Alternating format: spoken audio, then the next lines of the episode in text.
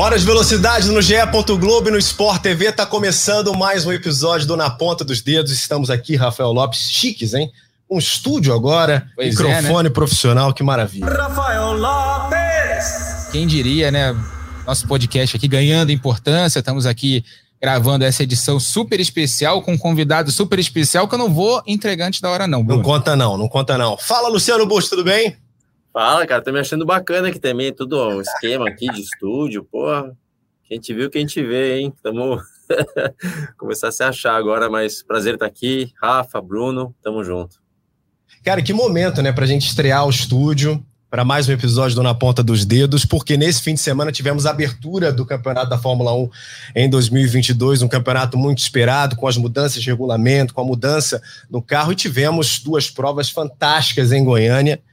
E a gente vai começar a relembrar esse fim de semana da Stock Car para apresentar o nosso convidado, como destacou o Rafa. É super especial, mas quem vai contar para a gente tudo que aconteceu nesse último final de semana lá no Anel Externo de Goiânia é Everaldo Marques. Rubens Barrichello dominando os treinos em Goiânia.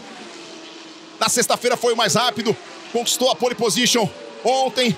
Quase 50 anos de idade, mas ainda muita, muita gasolina no tanque se emocionando como um garoto, acelerando como um novato, com faca nos dentes, vai pra bandeirada, vai pra vitória, vai Rubens Barrichello! Vai Rubinho! Com a viseira levantada, com as lágrimas nos olhos, para não uma, mas para duas, duas, duas vitórias, gabaritando o final de semana, conquistando a pole position e ganhando as duas em Goiânia.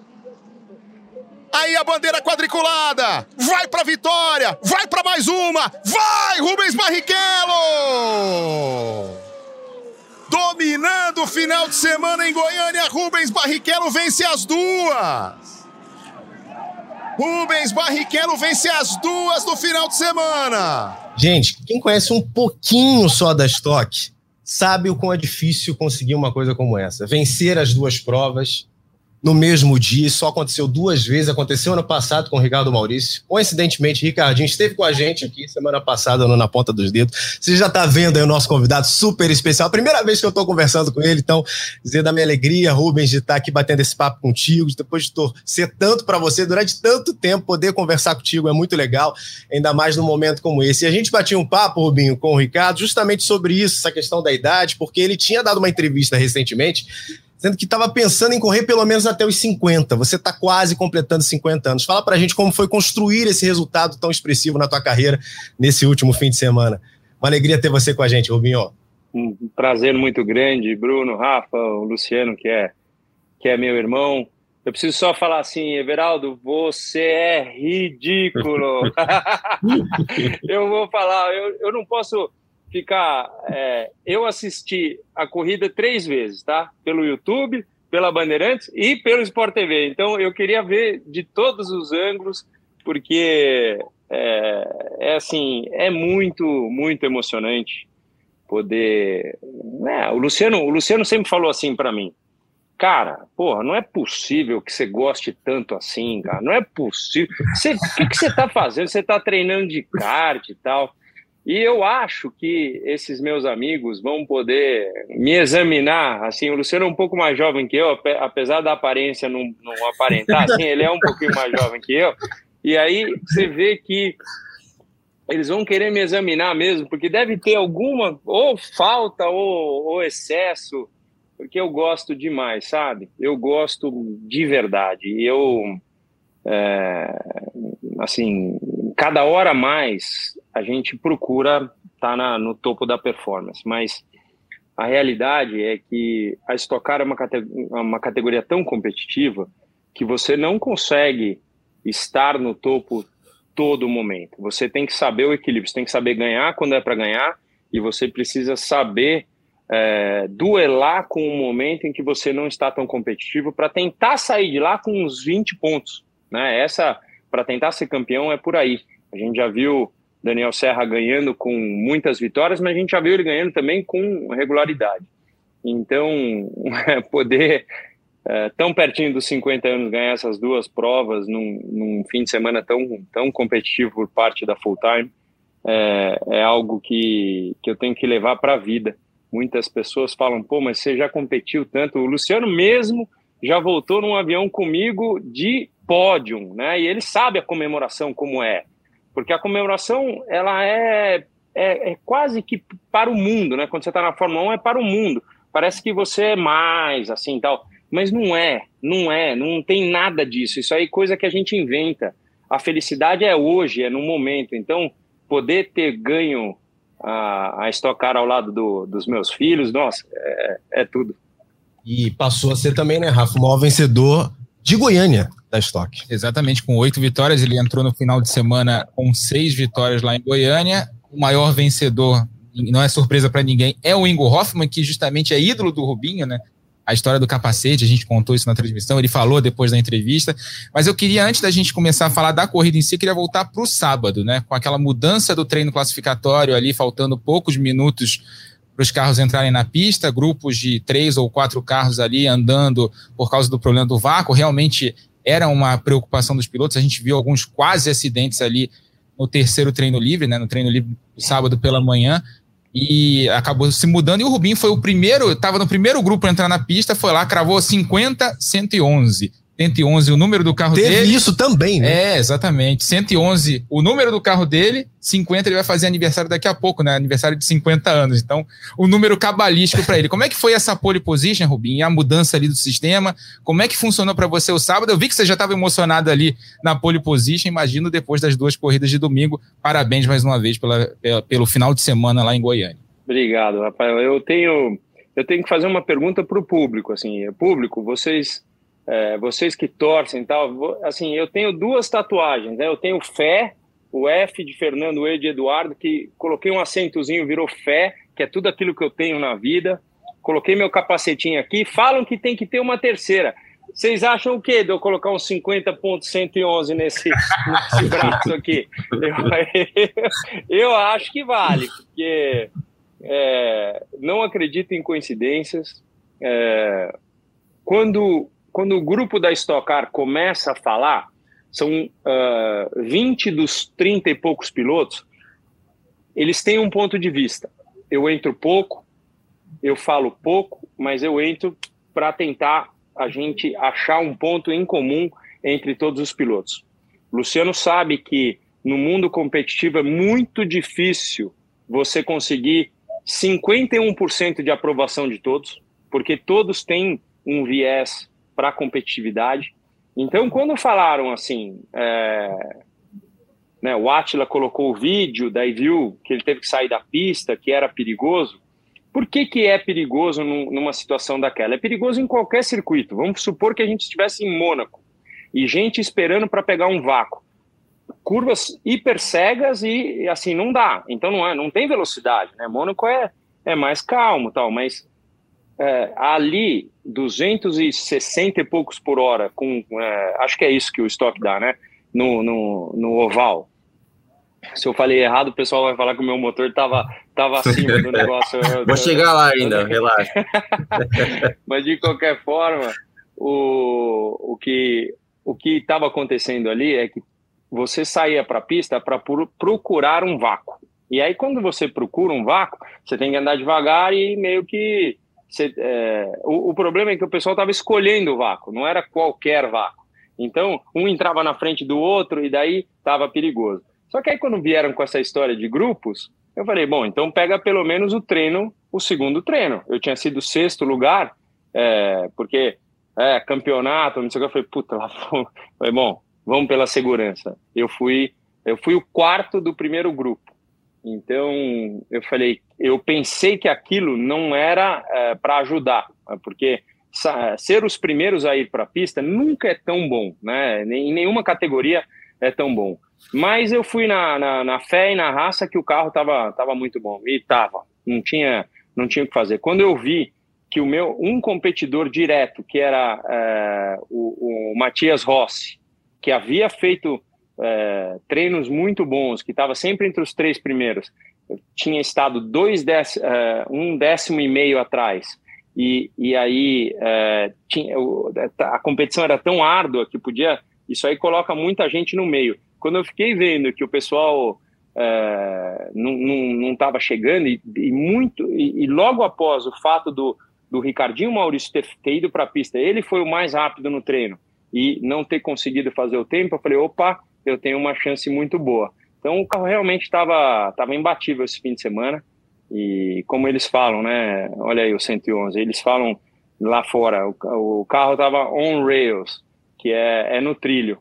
Então estava tava muito forte mesmo, muito forte nas freadas, que é como eu gosto. Eu consegui aproximar muito nessa, nessa classificação. Manter a calma, né? Porque tem a vida ela é feita de coisas adversas e a gente só pode crescer perante essas adversidades. E, e foi nisso. A adversidade era aquilo que na minha cabeça eu falei, pô, que sacanagem. Eu tava, eu tô, é a primeira vez que eu estou no segundo grupo, vou poder escolher, de repente faço uma volta, economizo pneu e vou para classificar. Mas eu acho que não teria sido tão forte quanto foi, porque eu poderia ter contado com alguém pegando um vácuo que, que poderia ter destruído a minha pole position. Então, é, quando é para ser, é para ser. E só para ser bem justo aqui, né? A gente falava da, da excelente volta do Rubinho na transmissão é, no sábado, né? Logo que a gente começou, mas o primeiro a falar que era tempo de pole foi justamente o seu Luciano Burti aí, que está com a gente aqui também no, no programa. É verdade. Ó, eu, eu, eu poderia né, ter rasgação de seda aqui, estamos num podcast, estamos na TV, sei lá, para falar bem do Rubens, tá? Mas eu vou falar bem de forma é, natural, aquilo que eu, né, a gente se conhece há tanto, desde 96, né? A gente se conhece de verdade. E, e quando eu falo, cara, que eu tive é, ótimos companheiros, às vezes quando eu falo desses companheiros, não necessariamente companheiro de companheiro ou companheiro de equipe, mas companheiros de estar tá trabalhando junto, né? Que eu aprendi muito com alguns. O Rubens é sim dos caras que eu mais aprendi sobre automobilismo, né? Então, eu até acabo dedurando ele um pouco, né? Quando eu vi algumas manhas, assim, por exemplo, posso estar enganado, tá? Mas quando eu vi você foi muito rápido na sexta, já no sábado não foi tanto, falei, certeza que ele encheu o tanque, velho. não quer mostrar o jogo para os outros. Quando eu vi na segunda corrida, no início, você não usando o botão de ultrapassagem, falei, meu, certeza que ele está economizando combustível e tentando pensar para depois. Às vezes nem é o caso, mas por que, que eu estou falando isso? Eu sempre estou de olho no que o Rubens está fazendo, porque ele sempre vai fazer algo diferente, né? Pela experiência, pela capacidade, pelo talento. Ele tem razão de ter alguma coisa diferente. Eu acho que é parafuso a menos, tá? Não é mais, não. O, cara, o cara gosta demais disso, entende demais. Então, é, seja o Rubens lá, que eu conheci da Fórmula 1, né? quando a gente se conheceu, estava na Stewart, primeiro indo para Stewart, né? Ou seja o Rubens agora, o veinho da Stock Car, cara, sempre vou estar de olho em você para aprender algo, para ver algo diferente. Então, essa corrida, por exemplo, deu para ver quando eu vi também o tempo do Matias, eu falei, caramba, cara, isso é tempo, tempo para pole, essa pista, essa pista vai só melhorar, né, os caras botando pneu novo, mas pô, isso é tempo para pole. E depois, é, vendo o que você fez na corrida, até pergunto, né, cara, até brinquei aqui, né, Rafa, Bruno, brinquei, falou, pô, esse motorzinho tava fora, tava andando muito, se tanque de combustível é maior, a gente sabe que não é nada disso, né, óbvio que o carro tava muito bom, mas até pela estratégia, uma coisa que você me pegou de surpresa, Rubens, você abasteceu muito pouco na segunda corrida. Até te pergunto, cara, aquilo lá foi estratégia? Foi você realmente conseguiu economizar combustível mesmo andando rápido? Deu sorte pelo segundo safety car, de repente lá o cara errou no combustível, colocou menos do que devia. O que, que foi aquilo? Porque você ganhar a primeira eu tinha certeza, sim, certeza entre aspas que você ia ganhar, mas a segunda achei que você ia cair lá para trás, porque né, você já tinha usado o seu combustível. O que, que você fez lá, cara? O que, que você que, que você tramou para conseguir também abastecer pouco e vencer a segunda prova?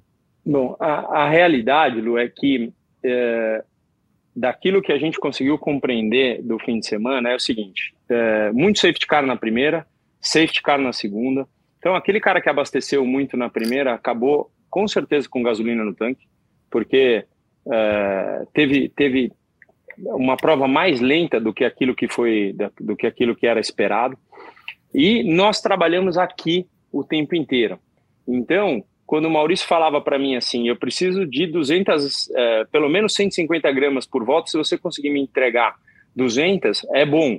Então, eu consegui fazer essa entrega não só nas voltas de safety car, como também nos momentos em que, por exemplo, eu saí do box, é, o Sérgio, o César Ramos, com, com, ele quase me pegou de surpresa com, com o fan push que, uh, que ele usou logo depois, ele quase me pegou. Então, tudo bem que eu estava muito competitivo, eu também tinha o fan push, também poderia é, tentar ultrapassá-lo novamente, mas o fato é que quando ele falou, bom, não ganho mais, vou, vou economizar, essas voltas nós economizamos muito. A quatro voltas do final nós economizamos demais.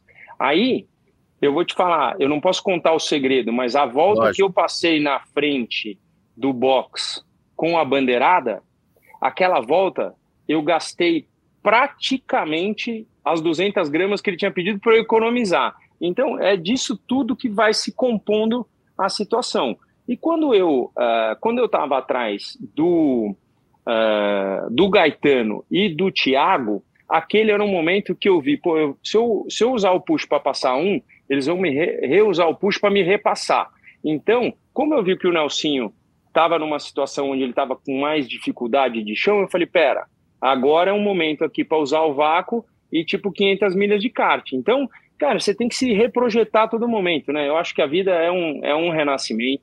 Eu não estou aqui para falar que eu fui mais inteligente ou menos, não sei o quê. Eu estou para falar que os momentos estão ali porque eles acontecem mesmo e, e assim, eu tive a chance de poder usar um pouco da experiência. Porque muita gente fala, e aí, como é que foi você usar a experiência quando você fez a volta de classificação? Zero, não tem experiência, tem o fator assim emocional, você está bem ou você não está bem. E o carro estava bom. Então, por mais que eu achasse que dava para virar um teco melhor, a volta foi aqui e foi o que deu para tirar. Agora, na corrida, teve a chance de, de, de economizar e, lógico, o último safety car ajudou a, a, a baixar aquele uh, então estamos tranquilo, mas, mas de qualquer forma estava tudo muito no limite. Legal. E as palavras do Rubens ajudam a ilustrar, né, Rafa? A gente falou aqui no início, para quem acompanha estoque, estoque é uma categoria de 40 anos, né? Claro que foi mudando o seu regulamento, o seu formato de fim de semana, mas é apenas a segunda vez que isso acontece, acontecendo com o Ricardinho ano passado em Goiânia. E a gente ouve o Robinho, o Robinho falando, a gente entende o que precisa acontecer, a, a quantidade de variáveis que precisam acontecer para que você chegue num resultado como esse. Ainda tem a questão do trabalho muito azeitado entre ele e a equipe full time. Ele e o Mal Mal se dão muito bem, eles conseguem, às vezes, surpreender todo mundo com estratégias assim que ninguém ah. achava que eles fossem conseguir. E você falou muito bem, né, Rubens, na tua entrevista antes da corrida ali é, no grid para o Rafael Seba, na nossa transmissão, que estava com a cabeça aberta para as estratégias, né? Como é que funcionou isso durante a corrida? É, ela funciona exatamente assim. Se você sai. É, é, quando a gente ouve né, que a Fórmula 1 lá está a opção A, a gente está na B, está na C, a gente não acha né, o que está acontecendo, o que, que é isso, o que, que é aquilo. O cara já, já sai para um tipo de estratégia e às vezes, assim, você precisa ter uma colinha ali para ver o que, que que, que é realmente a estratégia. Mas quando você sai aberto é porque não tem tantas variáveis, né? Então é, você sai aberto para algum tipo de situação que, que possa acontecer. Então, é, sim, eu tenho uma, uma química é, em um relacionamento com o Maurício que é, é, é além do normal e eu eu consigo colocar para ele o que está acontecendo com o carro para que ele fale, bom, então tá bom, então vamos trocar o pneu de dentro, vamos trocar o de fora, então vamos utilizar para colocar um, um, um, litro de gasolina a mais. Então, isso tudo é uma, uma comunicação que, que você vai, né, vai, vai, vai curtindo durante a prova e não vai sofrendo durante a prova. Então, tem horas que funcionam, tem horas que não. Mas o, o mais legal é, é, a gente viver esse momento. Esse momento é, é muito especial muito, muito especial. Eu ainda não, né, continuo vivendo o momento. A gente a gente está um pouco carente, né, do automobilismo em, em, situações de que não temos brasileiros é, na Fórmula 1. Então, é, assim, você vê que o público o público assiste a prova mesmo e, e liga, e escreve e, e parece que eu estive na Fórmula 1 ontem, né? Então é, não dá para imaginar que já lá, lá, lá vão é, mais de 10 anos né, da, da minha última corrida. Então é impressionante, mas é, o mais legal é poder curtir esse momento e, e vou te falar, hum, se eu tivesse um pedido para fazer, eu falei assim, pô, queria ter o Fefo com 16 anos, o Dudu com 20, para poder curtir tudo isso ao meu lado. Porque eu já falei várias vezes, falei, não, seu pai tá ficando velho, e é, é a mesma coisa que eles me escrevem sempre. Pai, não vem mais com esse papinho de velho. Você, pelo amor de Deus, você para de escrever isso e corra até os 90 ou faça. Não, não tem mais esse papinho. Bruno, deixa eu, eu até vou, queria falar, eu tava pensando, né? Eu posso, óbvio, ficar falando aqui de parte técnica, ainda mais com esse cara aí, falar sobre coisas sobre a corrida, sobre, enfim, campeonato, que acho que também a gente pode falar daqui a pouco, mas para até as pessoas, Rubens, que Rubens, que estão né, aqui ouvindo, se conectarem um pouco, cara, fala um pouquinho desse lado também, lado humano da história, é, para um cara tão bem sucedido como você, que meu, já venceu demais nessa vida, como é que funciona? Porque quantos e quantas pessoas estão aí, né? Homens, mulheres, com, chegando aos 50 anos, com, com a sua trajetória de carreira, de vida, e começa né, a chegar numa idade que tem essa idade do cinquentão, como é que é, cara, que você está se sentindo assim? Você que venceu tanto, é mais fácil porque você já venceu muito, então é, você lida melhor com, independentemente do que aconteça daqui para frente, você não tem aquela pressão, ou não, por ter vencido tanto e tá ficando velhinho, se existe uma pressão para continuar tendo tal do delivery, né? Continuar tendo, tá, tá tendo tal do resultado. É, o que, que você sente? A experiência realmente faz a diferença? Ou não, isso só atrapalha porque a idade vai passando é. mesmo. O que, que você sente, cara? Isso que é legal você dividir, porque, de novo, tá é uma referência do automobilismo, mas acho que esse exemplo vale para todo mundo, qualquer profissão, qualquer pessoa. É muito legal de ouvir você. Eu, eu acho que isso é do ser humano. O ser humano nunca vai achar que ele tem a idade que tem. É, a realidade é essa, assim, né? A gente é, não só vê pela competitividade, mas vê pelo carro ralado, né, o Stock Car chega ralado tal, e você fala assim, pô, mas você já não tem mais idade para ficar ralando porta tal, e, e nada, eu, eu, eu, eu se eu entro numa maratona, pode ser que eu termine andando, mas eu vou, eu vou, é, eu vou terminá-la, né, esse é sempre o intuito.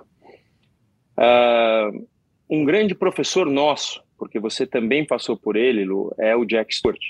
E o Sim. Jack Stewart uma vez falou para mim assim: uh, você vai perceber quando você deu um salto para frente a hora que tua mão relaxar. E o que, que é a mão relaxar? Né? Nas palestras ou até no, no momento em que eu, uh, que eu estou falando para uma criança ou falando para os meus filhos, eu sempre pergunto uh, se quando, quando o carro está saindo de frente, se ele não está apertando muito o volante. Isso serve para todos nós na nossa vida. Se você, por exemplo, está escutando a minha, a minha resposta, mas ele, você está completamente vidrado na próxima pergunta que você vai fazer ou não, você não está concentrado no presente e, portanto, pode ser que você não faça a pergunta como tem que ser. Eu estou fazendo isso porque a minha palestra, na verdade, chama assim, melhor a cada volta. Eu não estou vendendo meu peixe, não, mas eu tô, estou dando o exemplo que eu, tô, eu sempre trago para perto essa situação, essa largada da segunda, da segunda. A coisa que eu mais gosto de ouvir dos meus filhos é assim, pelo amor de Deus, hein, meu pai? Que largada! Eu adoro, adoro ouvir que eles acham de vez em quando que eu sou doidinho porque na verdade a gente vai ficando velho, né? E vai, é, a gente tem uma, uma tendência a ficar mais calmo. Mas por quê? A minha palestra eu falo assim, ela chama melhor a cada volta. Melhor a cada volta é eu melhor a cada, né, a cada, a cada momento aí dessa, dessa corrida. Mas ao mesmo tempo, melhor a cada volta significa o renascimento que nós temos no nosso dia. Todo dia é um renascimento, é um agradecimento e uma forma da gente poder uh, ser melhor do que, do que ontem. Então, quando eu falo assim, se você já está pensando, é porque às vezes a gente não está nem vivendo o nosso momento e já está querendo preparar o futuro. Eu fui para Goiânia de uma forma onde eu estava com o pé no chão. A gente, ninguém sabe das coisas que acontecem na vida pessoal, nas coisas que, mas as coisas acontecem. Tem coisas que acontecem para nos mostrar algumas coisas. Se elas são melhores porque nós erramos ou porque as pessoas erraram, isso não importa. O que importa é viver o meu momento. E em Goiânia eu estava de corpo e alma. Então, é, ali eu prometo para você que eu tinha 20 anos saindo para classificar em, em alguma algum lugar aí do. Né, eu, eu até, até ia falar, ó, esse aqui, não, esse aqui, ó, esse vermelhinho aqui, que apareceu na tela agora, não tem nada a ver mas esse aqui é Silverstone 2003, que é uma das minhas melhores. Na minha opinião, é assim, e eu largando em décimo e vindo ali no meio daquela ultrapassagem toda, é parecido com, com, com, com essa corrida. Então, é viver o hoje, é, dando o nosso tudo, sem esperar muito do amanhã, mas o que o hoje possa ser suficientemente bom para que a gente possa ter orgulho. Acho que é mais ou menos isso. É, o Rubens falou da questão do, dele falando com os filhos não apertar muito o volante. Eu lembro de um evento que ele promoveu de kart para a imprensa, uns anos atrás, que a primeira coisa que ele falava para quem estava, para o jornalista que ia lá pilotar o kart na corrida, era justamente a questão do volante, não apertar demais o volante. Então, lembro muito bem disso, como se fosse ontem, inclusive. Mas eu queria pegar o Rubinho para o lado da emoção, ele já falou bastante dos filhos, mas 2014, primeira vitória na Stock Car, Goiânia você estava com o Dudu no pódio. Agora, nessa vitória com o Fefo, como é que é ter os filhos ali do lado no momento de tanta emoção como a dessas duas vitórias, a primeira e essa última que você teve agora?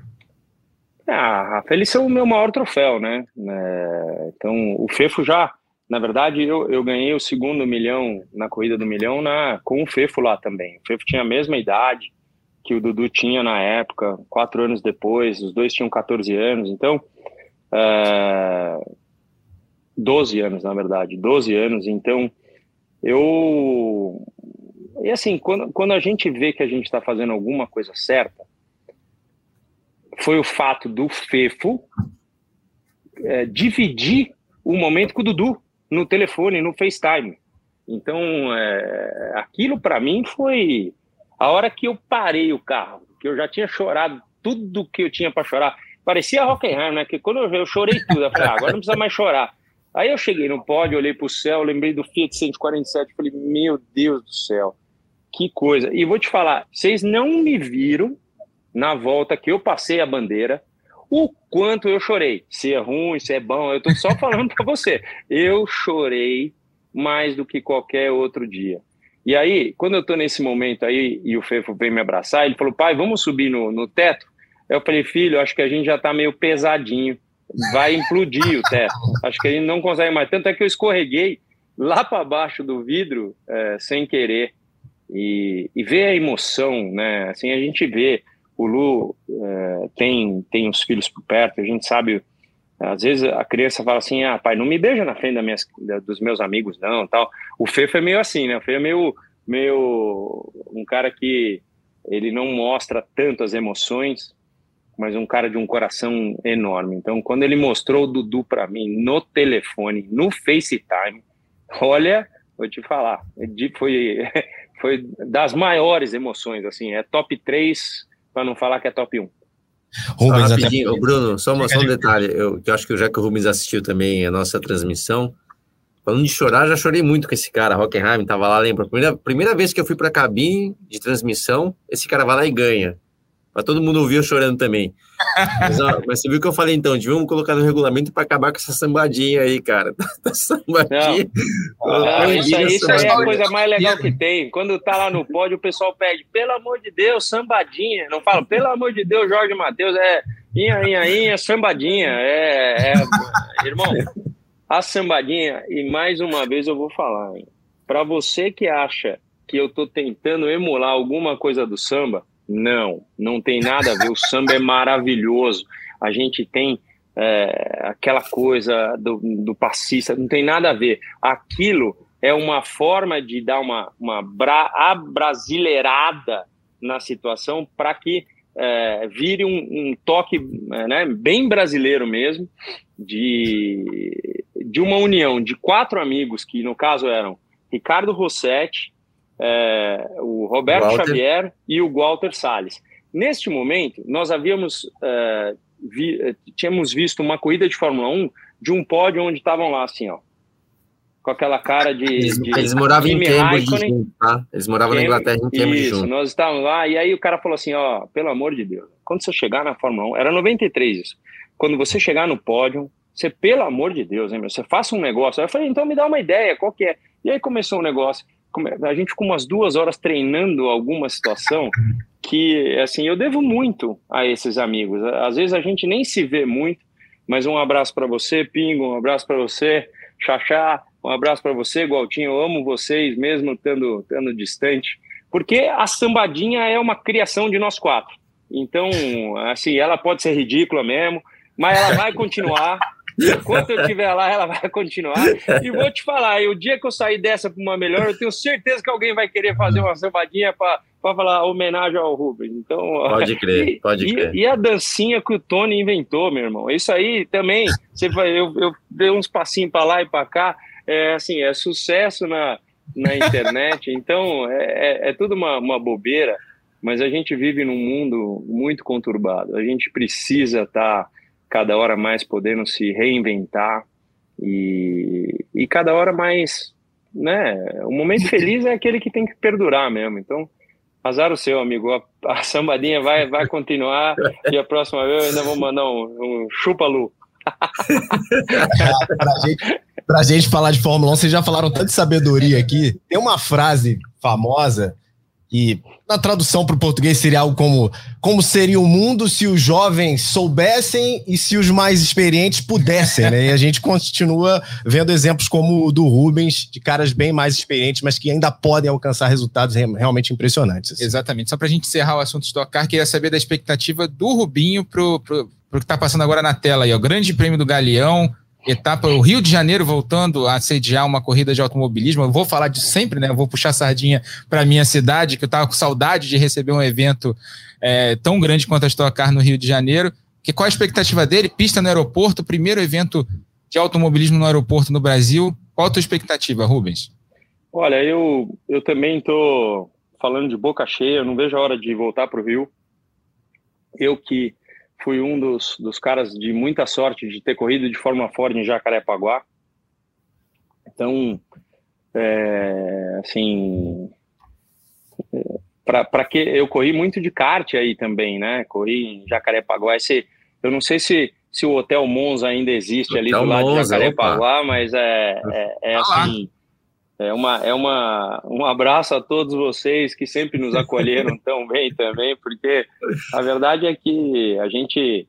O Rio é maravilhoso, né? E o Rio merece ter, ter uma corrida. Então, que, que essa do Galeão possa ser o começo é, de uma era muito longa para o Rio de Janeiro é, e que seja um grande evento. A gente sempre viu corridas de Fórmula Indy em, em aeroportos com, com muita diversidade, muita ultrapassagem, né? vem largo, afunila, então tem muita coisa para acontecer.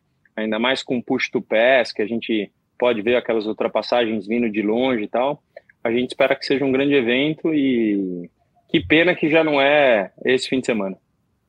Quis o destino que a gente tivesse o Rubinho agora nesse episódio, logo depois da vitória da Ferrari Exatamente. Alguém com uma relação tão forte com a Ferrari, a Ferrari de volta, mostrando a sua força já na pré-temporada, né, Rubens? Não dá para a gente falar que foi uma surpresa essa vitória do Leclerc, pelo que a Ferrari já havia mostrado na pré-temporada, não só nos long runs, né, no ritmo de corrida, mas também nos tempos absolutos que eles chegaram no Bahrein, principalmente, né, um pouquinho atrás apenas daquele temporal do Verstappen.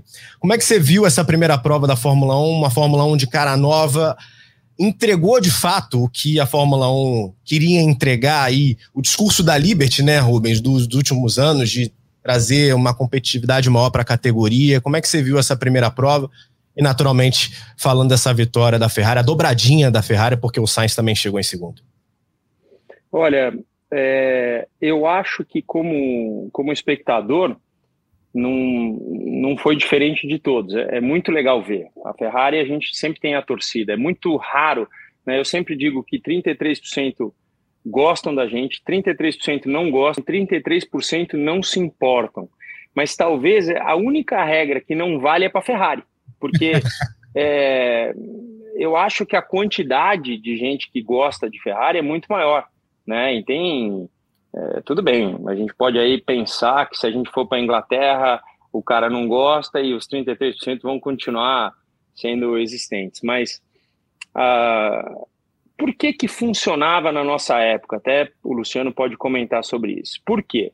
A tradução daquilo que vinha do túnel de vento para a pista era muito exata, muito exata. O cara falava para você, falou, olha, é, a gente espera que com 50 quilos de gasolina. A Fórmula 1 trabalha-se em quilos, né?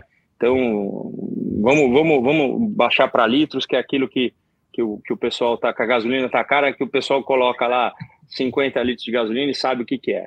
Colocou 50 litros de gasolina, o cara fala assim, vai melhorar 1,8 segundos. Você ia para a pista, era 1,79, 1,81, mas era aquilo. Era impressionante a precisão exatamente que, que acontecia. Então, cada vez mais o cara falava assim, é, e, e, isso foi indo para o meu lado. O cara falou assim: tá bom, mas vamos, vamos deixar o Rubens dar mais uma andada para comprovar a coisa. E cada vez a gente ia se sentindo melhor e maior.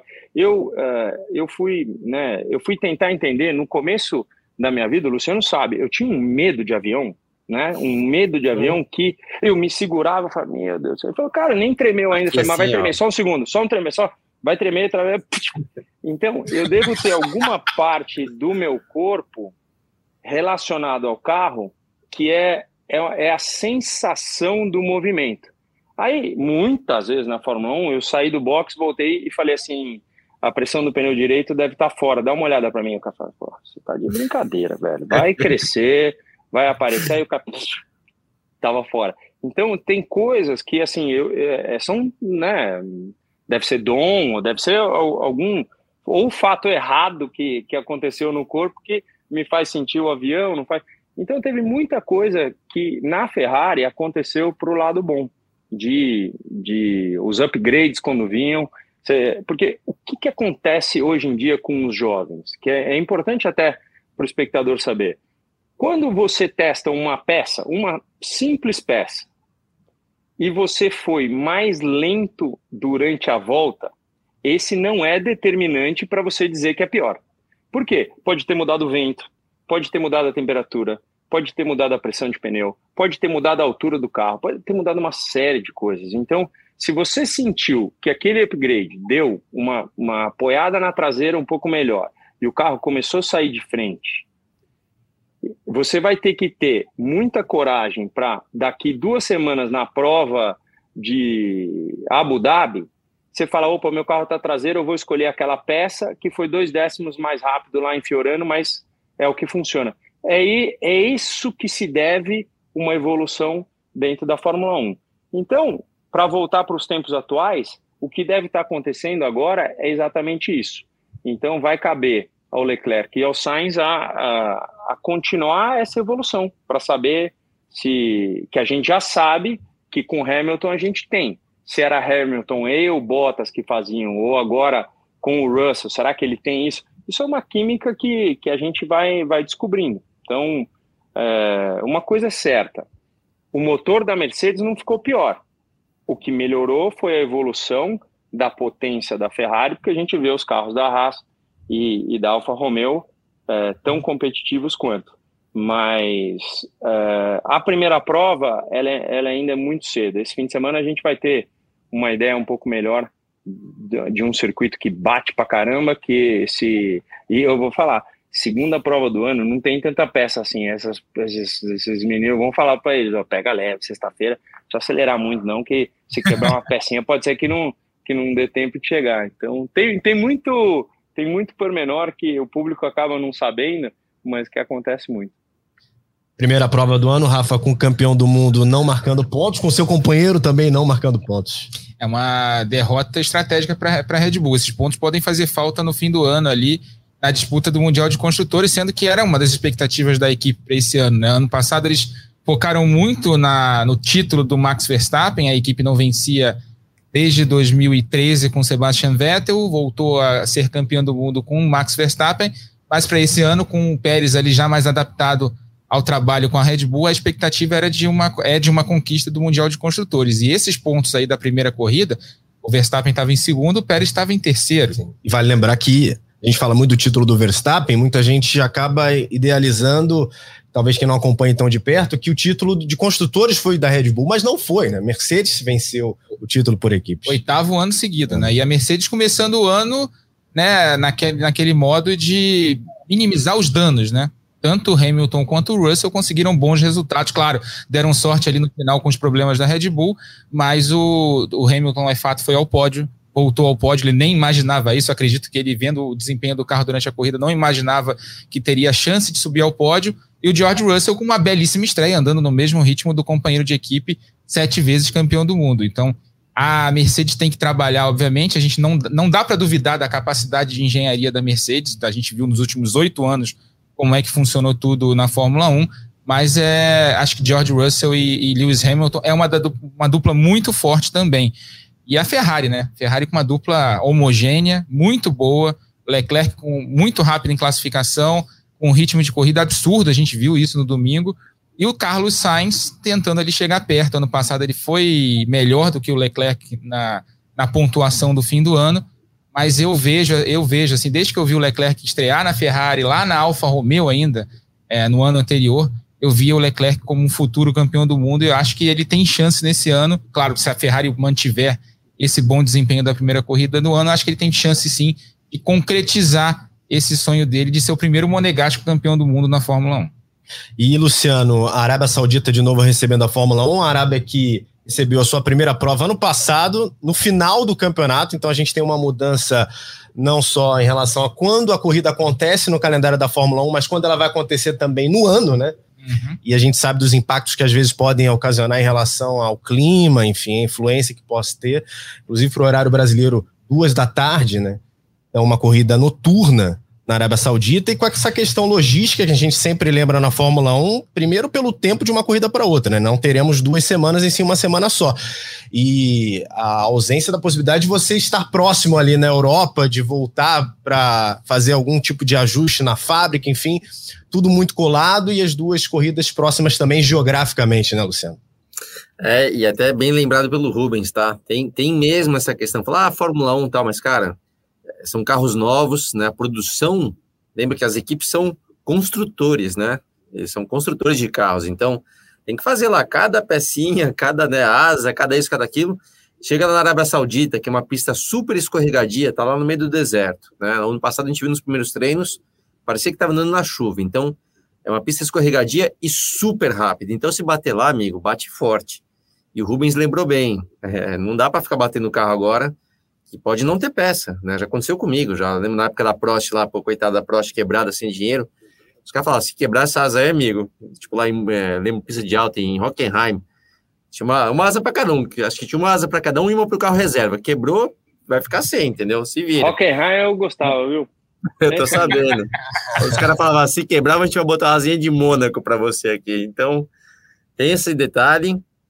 E, e aí eu falo o seguinte, né, também, né, o Rubens falou sobre os carros, né? É, a gente tá, primeira corrida só, vamos lembrar que foram apenas seis dias antes da primeira corrida, então é muito cedo para querer tirar conclusão. Mas uma coisa eu falo, né? Uma coisa eu falo, o, o motor Ferrari, que passou para, vamos lembrar, dois anos atrás, de repente o motor Ferrari perdeu um monte de potência, aquela história mal contada, que eles estavam sendo punidos por algo de errado da temporada anterior, que nunca ficou explicado, mas ali ficou claro que eles estavam realmente tendo que pagar ali um, um pênalti, então era um motor super fraco. É, tanto é que Ferrari, Haas e Alfa Romeo andavam super mal. Aí o ano passado era um motor mais ou menos, né? Mas dava para ver que eles tinham um déficit de potência. E, cara, esse ano eles estão com motorzaço. É só essa a diferença, não. Mas também, você vê a Ferrari, você vê a Haas, você vê a Alfa Romeo andando bem, cara, esse motor é bom.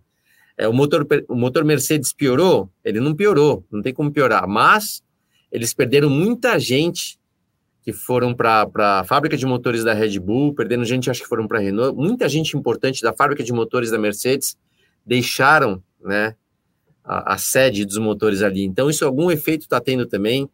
O carro não foi bem nascido, né, em termos aerodinâmicos.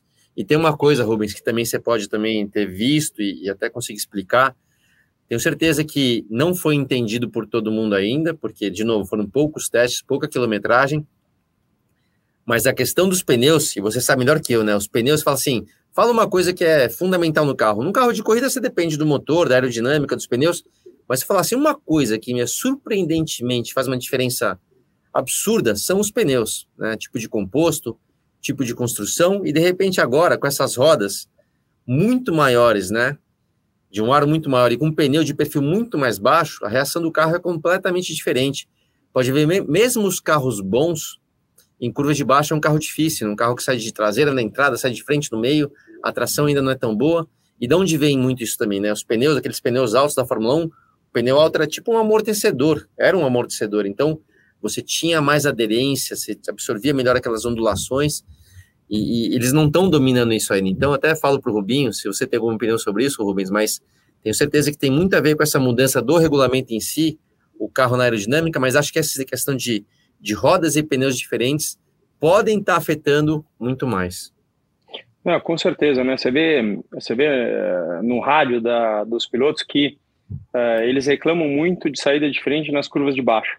Então isso se deve muito ao, ao peso, ao peso da roda e do perfil. Uhum. Uh, eu, eu fiquei sabendo que muito dos engenheiros de Fórmula 1 tiveram que ou contratar ou falar com o pessoal de engenharia da Fórmula 2 então o pessoal ficou muito importante agora, porque esse é um pneu que já vinha é, de perfil baixo, que já vinha acontecendo, que foi um experimento na Fórmula 2 para trazer para a Fórmula 1 também. Então, é... e assim, o que a gente pode ver é que o problema da Mercedes é, em Bahrein não é da carcaça de fora, é embaixo do carro, porque não existe um sidepod tão pequeno quanto aquele da, da Mercedes. O que, que é arrasto aerodinâmico? para você que, que desconhece. Você coloca a tua mão para fora do vidro assim, assim, ou coloca assim, você vê, esse aqui cruza muito, muito mais fácil do que esse aqui. Então isso é a asa, né, o arrasto aerodinâmico, uma, um side pot muito, muito mais fino do que a galera. Então você vê que o carro é bem, bem slick assim, né, mas mas estava sofrendo com velocidade de reta alguns outros pontos dessa prova, né, Rafa, para a gente não deixar de falar. Magnussen voltando com uma quinta posição, primeiro ponto do Zhou, né, do Guanyu Zhou, o chinês agora da Fórmula 1. que mais se destacaria desse fim de semana de abertura da Fórmula 1? Olha, acho que foram as duas grandes notícias fora da, das, das, das, principais equipes ali da Fórmula 1. O desempenho da Haas, né, que a gente falava da questão do motor, né? O Luciano falou muito bem, o Rubinho também. É, o motor Ferrari é um motor bom para esse ano. A Haas ali conseguiu um quinto lugar com Kevin Magnussen, seria um sétimo, não fosse os problemas da Red Bull ali na, na parte final da corrida. Mas um grande desempenho do Magnussen. A, a Haas mostrando que acertou na escolha do piloto, né? Dali na, tudo bem que veio com a questão do patrocínio, mas hoje em dia na Fórmula 1, nas equipes pequenas, você não corre sem patrocínio. Não. O Magnussen mostrando na pista que é um piloto muito experiente e conseguiu um grande resultado ali. Foi o melhor piloto ali da. Fora os dois da dupla Ferrari, né? Da, da equipe titular da Ferrari, com motor Ferrari, o Magnussen foi o melhor de todos ali no fim de semana. Boa corrida também da Alfa Romeo, com, tanto com Valtteri Bottas, né, que teve uma largada ruim, mas se recuperou ao longo de toda a corrida, e do Guanyu Zhou, né, que eu já tinha visto correr na Fórmula 2, comentei muita corrida, a gente, aliás, a gente transmitiu muita ah. corrida do Joe na Fórmula 2, era um piloto rápido, a gente falava isso nas transmissões, uh, mas ninguém esperava que logo na primeira corrida dele na Fórmula 1, e você vê pela câmera on-board dele na hum. corrida, que ele estava muito tranquilo, ele erra na largada, ele larga mal, efetivamente estava nervoso, depois ele falou isso inclusive nas entrevistas, mas uh, durante a prova ele não, não se envolveu, não se colocou em risco, fez ultrapassagens seguras, é, foi, fez uma corrida consistente. Me surpreendeu muito o desempenho do, do chinês logo na primeira corrida dele no ano. E teve o, é, pontuação também para o Yuki Tsunoda, né, piloto japonês da AlphaTauri. Rubens, obrigado demais, viu? Queria agradecer muito a tua presença aqui no nosso podcast. Agora a gente está em áudio e em vídeo também, né? Estamos mais chiques aqui, não só no GE, mas também no Sport TV. Desejar muito sucesso aí para o restante dessa temporada que começou muito forte para você. Muito obrigado pela tua presença, viu? um prazer, obrigado pelo, pelo carinho de vocês, Bruno, Rafa, Luciano, que mora no meu coração. Obrigado a, a todos pela torcida. É, eu acho que cada dia que passa a gente tem uma conquista maior. Vou falar que foi uma conquista bem, bem forte aqui, que o Rafa tentou fazer eu chorar, mas eu segurei bruto. Então, é, eu, eu, já falo várias vezes, né? Eu falo assim, criançada, vocês ficam com vergonha, o papai chora muito. Ele fala assim, ah, pai, de vez em quando a gente fica. Então, é, eu acho que não tem que segurar nada. A emoção é uma coisa que é, se ela fica guardada para dentro, ela, ela, é muito pior. Então, é, poder chorar de emoção, né, e até de tristeza, algumas vezes é para colocar para fora. Então, eu agradeço muito o carinho, agradeço essa, essa participação. Falar de corrida para mim é, é, falar do meu dia a dia. Então, tamo junto. Obrigado. Luciano, valeu, hein? Valeu, Bruno. Valeu, Rafa. É um prazer estar aqui com esse novo formato aqui em vídeo agora. E Rubens, vou repetir, acho que eu falei na transmissão, né, cara? A gente tem que ser isento aqui. Eu, Bruno, Rafa, a gente sempre faz isso pelo automobilismo, pela transmissão. Mas, cara, não tem como não torcer por você. Tomara que eu tenha que aguentar diversas e diversas sambadinhas esse ano. Tô na torcida. Porque a verdade é, cara, se você mandar bem, andar bem, for competitivo, todo mundo vai estar tá vibrando, vai estar tá acompanhando. Então, tomara que seja um ótimo ano para você. Tomara que seja um, um ótimo ano para estoque mais uma vez, de um campeonato competitivo. Mas pode ter certeza que a gente está na torcida e que você tem um baita campeonato, cara. Manda ver, tamo junto. Obrigado. Vou, vou tatuar os 50-111 aqui, pode deixar. Rafinha, valeu, irmão. Valeu, Bruno. E só para também para aproveitar esse momento de emoção do final, né? O Rubens é o cara que fez a ligação ali quando eu estava como torcedor ainda, fã de Fórmula 1 lá nos anos 90, 80, 90, 2000. A vitória dele lá em Hockenheim, na primeira vitória, marcou muita gente e me marcou também. E depois acho que foi o primeiro cara que eu cobri quando estava na Fórmula 1, começando a trabalhar com Fórmula 1 ali em 2005, 2006. Ele e o Felipe Massa lá na Fórmula 1. Então, é, não tem como não se emocionar. Você sabe que, como narrador, né, muita gente às vezes pergunta assim: ah, qual é? destaca uma grande narração, enfim. E fala algumas narrações do Galvão aí que você acha Sim. que são as. Cara, e eu, eu sempre lembro de duas. Uma do futebol e uma da Fórmula 1. Da Fórmula 1 eu lembro da tua vitória em Hockenheim e lembro da semifinal Brasil-Holanda em 98, Sim. que o Brasil consegue se classificar nos pênaltis para mim, né? Nunca falei isso pessoalmente pro Galvão, mas as duas maiores narrações dele, na minha opinião. Rubinho, muito obrigado. Luciano, valeu. Rafa valeu. também. Há sete anos, há sete... Rapaz do céu. Vou ver agora. capricha, Rubinho, capricha que é o seu dia. Capricha que é o seu momento. O Brasil inteiro vibrando com você. Aí vem Rubens Barrichello. E nós vamos ouvir o tema da vitória que há sete anos não tocávamos. Aí vem Rubinho na ponta dos dedos. Rubens, Rubens, Rubens, Rubens Barrichello do Brasil!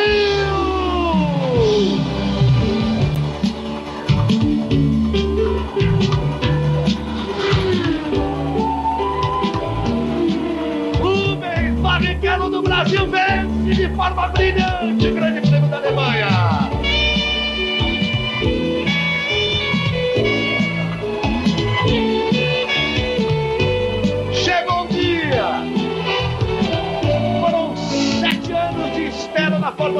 Brasileira.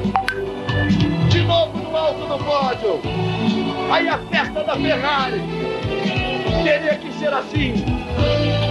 Teria que ser de forma dramática.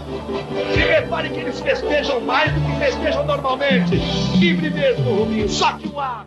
A gente gravou um podcast com ele durante a pandemia, lá no, em 2000. Eu, o Luciano, a gente estava nesse podcast que a gente relembrou essa vitória é, de Hockenheim. Só procurar aí no ge.globo barra na ponta dos dedos, que está lá no arquivo. É bem emocionante esse podcast que a gente gravou com o Rubinho há alguns anos. Aquela última volta é obra-prima. Aquela narração é maravilhosa. Gente, lembrando que o nosso podcast aqui, o Na Ponta dos Dedos, ele tem edição do Pedro Suaide, da Giovana Marcondes, tem a coordenação do Rafael Barros, tem a gerência também do André Amaral. Velocidade nos canais Globo, emoção na pista.